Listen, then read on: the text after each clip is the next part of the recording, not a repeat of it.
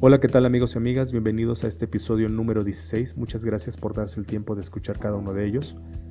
El día de hoy tenemos un tema muy importante que es cualidades de un buen entrenador, de un buen instructor, de un buen coach, que quizá no te has puesto a pensar si realmente tu instructor cumple con ciertas cualidades.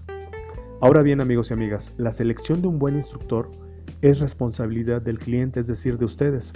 Por lo tanto, mientras más exigente seas, mejor los resultados tendrás en tus entrenamientos.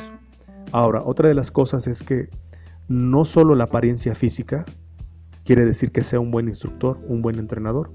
Hay muchas cualidades en las cuales te voy a mencionar y te vas a dar cuenta y vas a calificar a tu entrenador.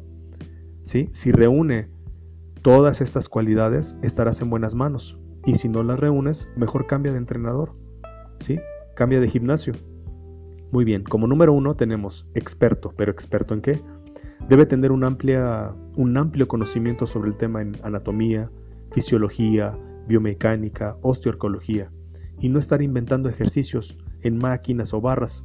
Eso no va a significar que sea experto. No porque te coloque inventos en máquinas o tonterías en máquinas, quiere decir que sea un experto en el tema. Número dos, debe ser comprometido, pero comprometido en qué? En que verdaderamente se vea el cambio en el bienestar del cliente en ti, amigo y amiga. Número 3. Debe haber una adaptación ergonómica del entrenamiento para tu carga diaria específica, es decir, que no existan esas lesiones, que no estrese de más tus articulaciones. Por eso me refiero a una adaptación ergonómica. Número 4. Debe ser enfocado por trabajar en metas claras en tu entrenamiento. Número 5.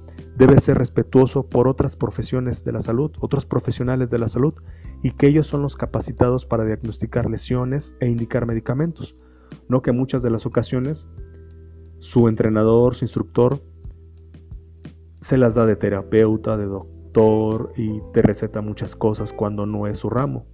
Debe de respetar a los demás compañeros de la salud, que son los indicados para decirte prescripción de medicamentos, diagnosticar lesiones, etc.